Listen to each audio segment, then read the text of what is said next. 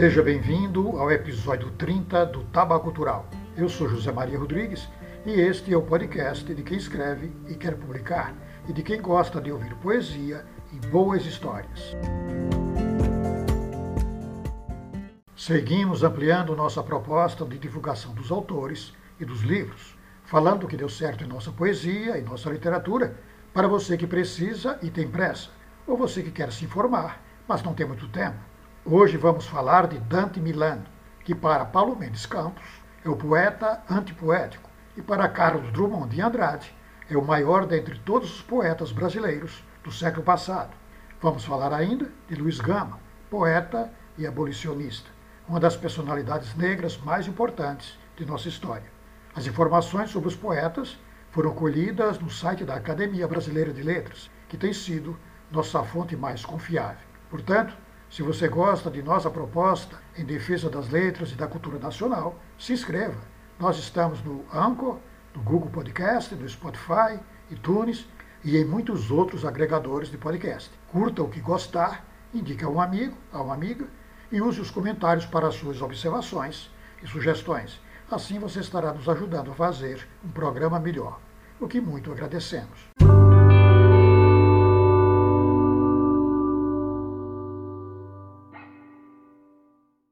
Dante Milano nasceu no Rio de Janeiro em 16 de junho de 1899, filho do maestro Nicolino Milano e de Dona Corina, e morreu em Petrópolis em 15 de abril de 1991, aos 91 anos. Publicou seu primeiro poema, Lágrima Negra, na revista Selecta, do Rio de Janeiro, em 1920, mas seu primeiro livro, Poesias, só foi publicado em 1948, quando já tinha quase 50 anos. Por essa obra, recebeu o prêmio Felipe de Oliveira e esperou mais 21 anos para editar o segundo livro, Poesia e Prosa, pela UERJ, em convênio com a Civilização Brasileira, no ano de 1979, organizado e apresentado por Vigílio Costa. Foi um importante tradutor de poetas difíceis, destacando-se em 1953 com Três Cantos do Inferno, de Dante Alighieri, e em 1988 com poemas traduzidos de Baudelaire e Maillard. Recebeu em 1988 o Prêmio Machado de Assis, concedido pela Academia Brasileira de Letras, que em 2004 publicaria sua obra reunida. Dante Milano é considerado um dos poetas representativos da terceira geração do modernismo, movimento que os críticos situam entre 1945 e 1962 embora já estivesse presente, mais distante, na época da Semana de Arte Moderna. Na verdade, Milano compartilhou as transformações manifestadas pelas gerações de 22 e 45, e suas amizades espelhavam esta ponte. Sua obra é numericamente pequena. Ele nos deixou uma exígua produção de 141 poemas apenas. Mas Drummond de Andrade, no fim da vida, o considerava o maior dentre todos os poetas brasileiros do século passado. E isso não é pouco. Para Paulo Mendes Campos, Dante Milano é o poeta antipoético, o poeta do desespero, antilírico. Mas lembra também que o desespero pode ser lírico, mas não o desespero seco, sem lágrimas como soluço. Nele encontramos o timbre árido, em vez de sonho, o pesadelo, em vez da fantasia, a angústia, em vez de amor, um arremedo de posse bruta uma poesia sinistra, nua, desértica. A seguir, um de seus poemas de minha preferência, Canção Bêbada. Estou bêbado de tristeza, de doçura, de incerteza. Estou bêbado de ilusão. Estou bêbado, estou bêbado, bêbado de cair no chão. Os que me virem caído pensarão que estou ferido. Alguém dirá: foi suicídio? É um bêbado. Outros dirão: e ficaria estirado, bêbado, desfigurado. Talvez eu seja arrastado pelas ruas, empurrado, jogado numa prisão. Ninguém perdoa o meu sonho. Riem da minha tristeza. Bêbado, bêbado, bêbado. Em mim, humilhada a glória, escarnecida a poesia, rasgado o sonho, a ilusão sumindo, a emoção doendo. E ficaria tirado, bêbado, desfigurado.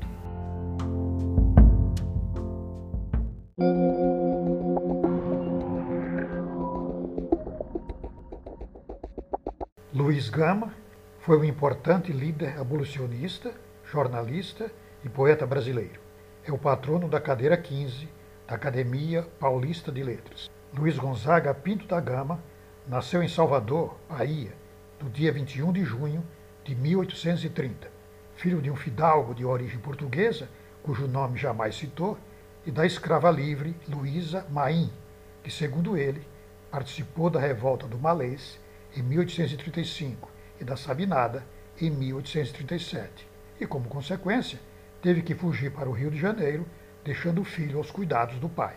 Em 1840, com 10 anos, Luiz Gama foi levado por seu pai para o Rio de Janeiro e vendido ao negociante e alferes Antônio Pereira Cardoso para pagar uma dívida de jogo. O fato de ser baiano, que tinha fama de insubordinado, comerciante não conseguiu vendê-lo e o levou para sua fazenda no município de Limeira. Com 17 anos, Luiz Gama conheceu o estudante Antônio Rodrigues do Prado, hóspede da fazenda, que lhe ensinou a ler e escrever. Em 1848, com 18 anos, sabendo que sua situação era ilegal, uma vez que sua mãe era livre, fugiu para a cidade de São Paulo. Nesse mesmo ano, alistou-se na Força Pública da província em 1850, casou-se com Claudina Gama, com quem teve um filho. Ainda nesse ano, tentou ingressar no curso de Direito do Largo de São Francisco, mas por ser negro e ser hostilizado pelos professores e alunos, só conseguiu frequentar as aulas como ouvinte. Em 1854, após uma insubordinação à força pública, ficou 39 dias preso, sendo em seguida expulso da corporação. Mesmo sem ter se formado em direito, adquiriu conhecimento que lhe permitiu atuar na defesa jurídica dos escravos. Em 1856, tornou-se escriturário da Secretaria de Polícia da província de São Paulo. Em 1864, junto com o ilustrador Ângelo Agostini, Luiz Gama inaugurou a imprensa humorística paulista ao fundar o jornal Diabo Coxo, e se destacou por utilizar caricaturas para ilustrar as reportagens dos fatos cotidianos, da conjuntura social, política e econômica, o que permitia aos analfabetos compreender os fatos. Em 1869, junto com Rui Barbosa, fundou o Jornal Paulistano. Colaborou com diversos jornais progressistas, entre eles Ipiranga e Cabrião. Luiz Gama esteve sempre envolvido nos movimentos contra a escravidão, tornando-se um dos maiores líderes abolicionistas do Brasil. Em 1873, participou da Convenção de Itu, que criou o Partido Republicano Paulista, ciente de que naquele espaço, dominado por fazendeiros e senhores de escravos, suas ideias abolicionistas não receberiam apoio, passou a denunciá-los e condená-los de todas as formas. Em 1880, foi o líder da mocidade abolicionista e republicana. Nos tribunais, Luiz Gama usava uma oratória impecável e, com seus conhecimentos jurídicos, defendia os escravos que podiam pagar pela carta de euforia mas eram impedidos por seus donos. Ele ainda defendia os escravos que entraram no território nacional após a proibição do tráfico negreiro em 1850.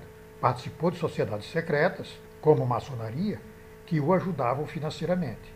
Na sua luta, conseguiu libertar mais de 500 cativos. Luiz Gama projetou-se na literatura em função de seus poemas, dos quais satirizava a aristocracia e os poderosos de seu tempo. Muitas vezes, se ocultava sob pseudônimo de Afro, Getulino e Barrabás. Em 1859, publicou uma coletânea de versos satíricos, intitulada Primeiras Trovas Burlescas de Getulino, que fez grande sucesso e onde se encontra o poema Quem Sou Eu, popularmente chamado de Bodarrada. Bode era uma gíria que tentava ridicularizar os escravos. Entre outras poesias, destacam-se no volume Meus Amores, Minha Mãe o Rei Cidadão, Coleirinho, Lá Vai Verso, A Cativa, A Borboleta e Retrato. Em 1861, ele lançou Novas Trovas Burlescas, uma edição ampliada. Ele também deixou peças líricas de reconhecido valor.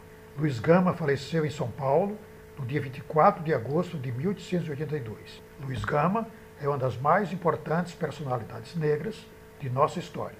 A seguir, quem sou eu? Poema também conhecido como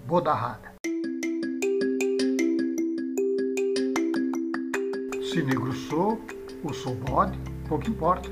O que isso pode? Bodes há de toda a casta, pois que a espécie é muito vasta.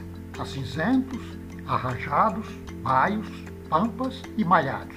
Bodes negros, bodes brancos, e sejamos todos francos, uns plebeus e outros nobres. Bodes ricos, bodes pobres, bodes sábios importantes, e também alguns tratantes.